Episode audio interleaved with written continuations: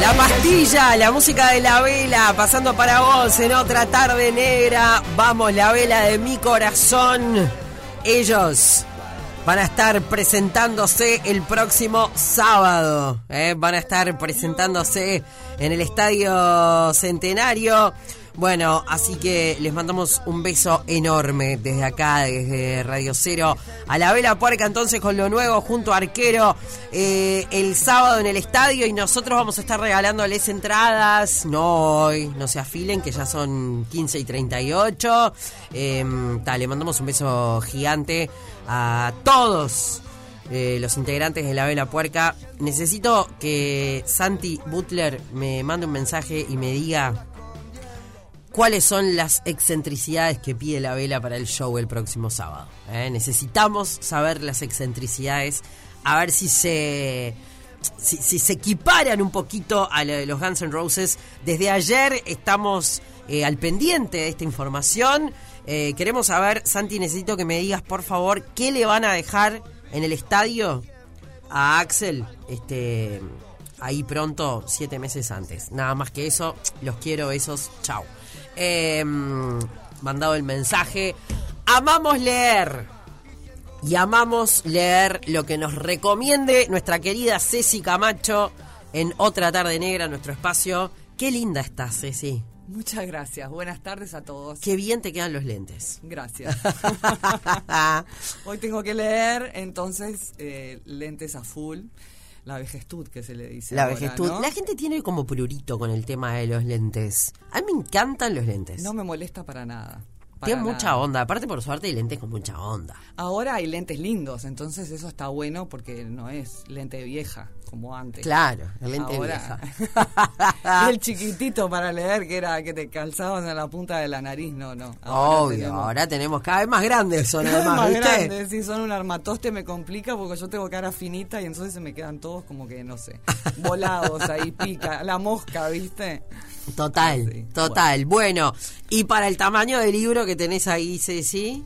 No, pero la letra es linda. Hoy estamos vamos a hablar de Últimos días en Berlín, de Paloma Sánchez Garnica, una escritora española. Y comuníquense por el WhatsApp porque vamos a estar sorteando eh, una copia del libro. Eh, gracias a Editorial Planeta que nos proporcionó el ejemplar. Excelente, excelente. 097-44-1043, así, rapidito. Rapidito, en cualquier momento me lo voy a aprender, te lo prometo. Ahí está, pero no, no yo te apunto acá, vos quedar tranquila. Bien. ¿eh?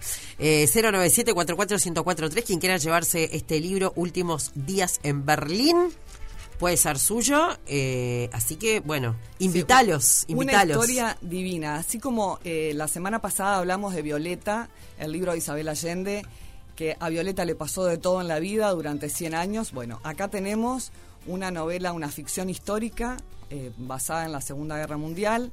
Un muchacho que se llama Yuri Santa Cruz, que es un chico que, un hombre que nació en Rusia de padre español, Santa Cruz, y madre rusa, se crió en Rusia y después, bueno, se fue, circunstancias de la guerra, se fue para Berlín.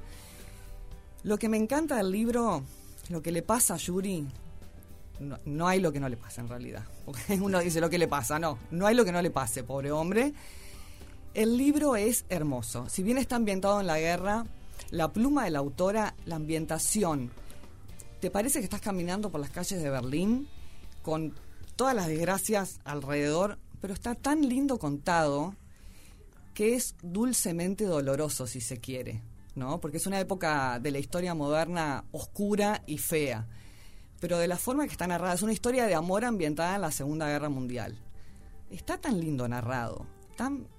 Ella escribe con una, dulzura, una ambientación de Berlín, de cuando decís, ah, Alexanderplatz, y si fuiste ya sabes que Alexanderplatz no es lo mismo ahora que antes, pero te ubicás, te das cuenta, lo describe perfecto.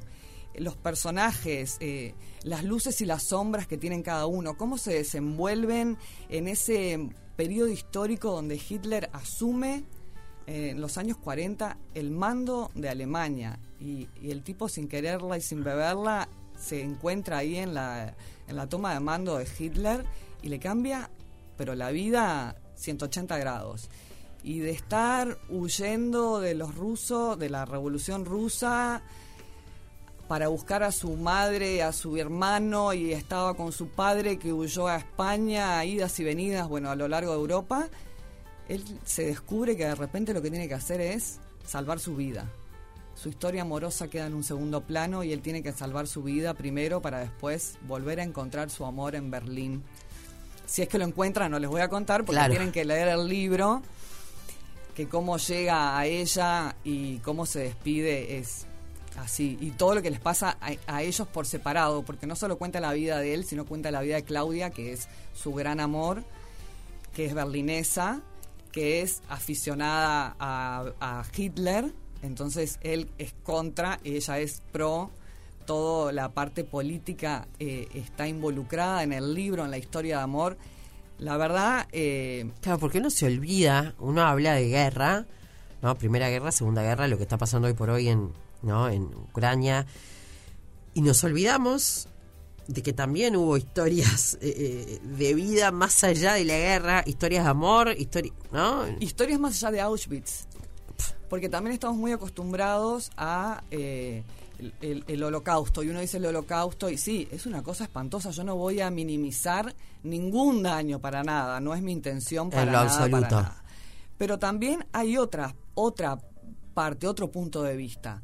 El Berlín, porque digo berlinés porque la historia se centra en Berlín el de a pie, el que estaba todos los días yendo a trabajar, claro, eh, peleándola con los cupones que les daban para comer, que apenas les alcanzaba para pan y leche.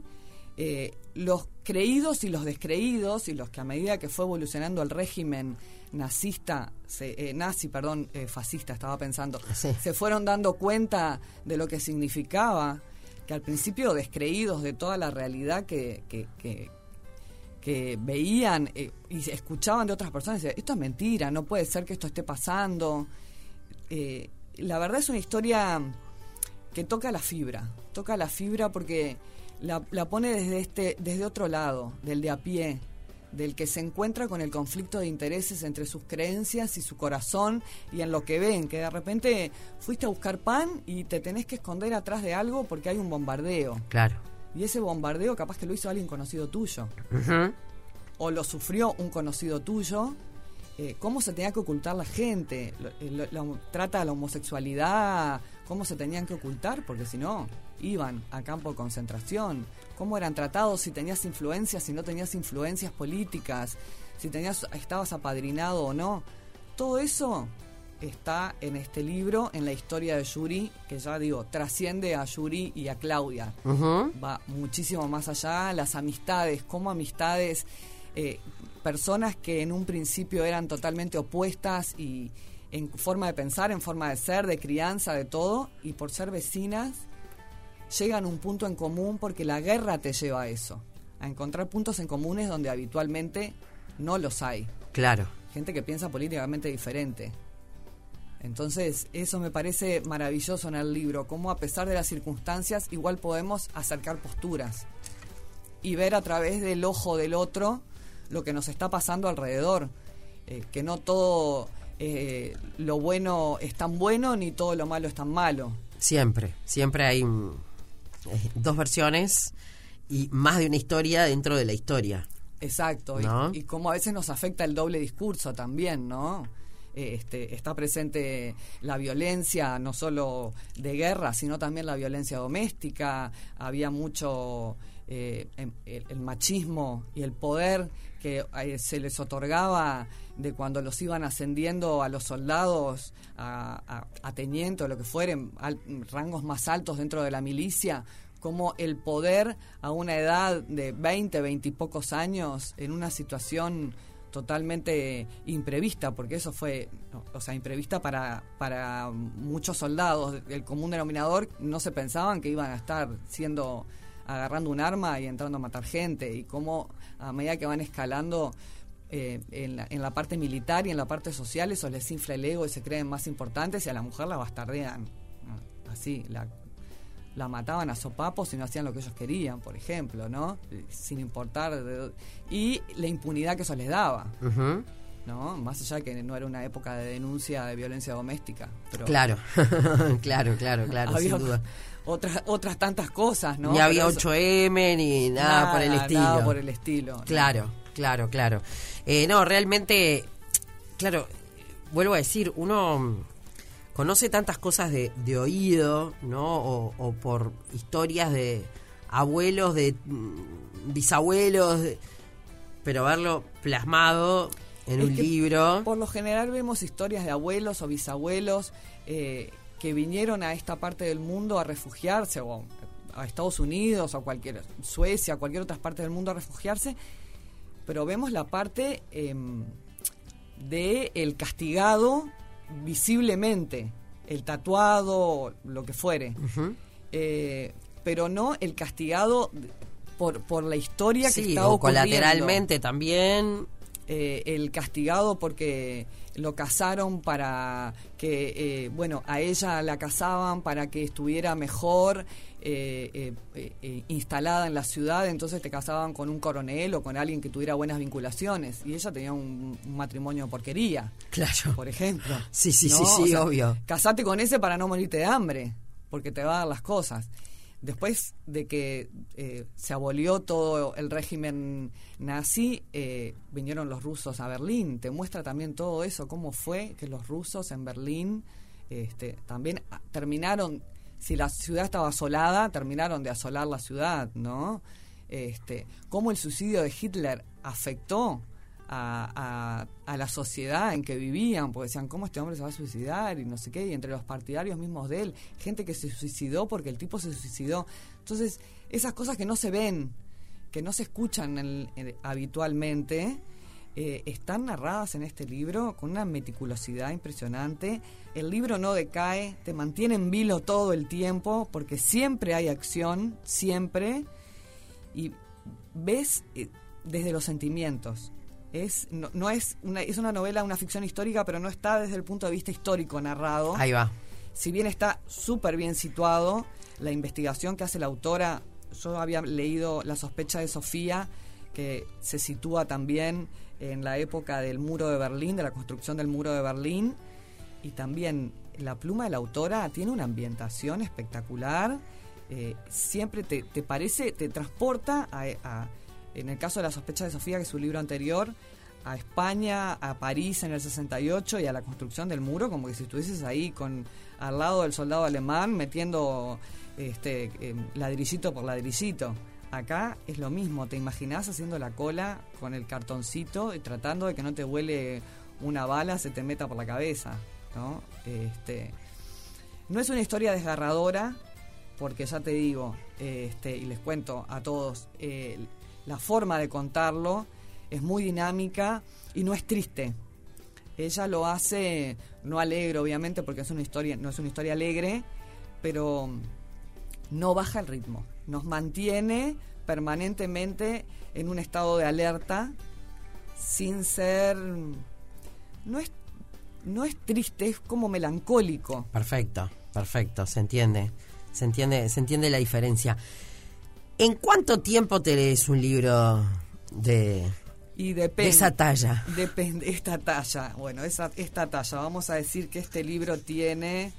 Perdón el ruido de las hojas, pero no me No, acuerdo. como perdón por eso, eso es un placer. Este tiene 638 páginas, incluyendo los agradecimientos. Eh, y esto me lo leo en 10 días. Sí, sí, sí, 10 días. 10 días. Sí. ¿De cuántas horas? ¿Antes de dormir o...? Y lo que pasa que eh, tengamos en cuenta de que yo no tengo hijos. Ajá. Eh, y mi marido está jubilado, entonces cocina mi marido.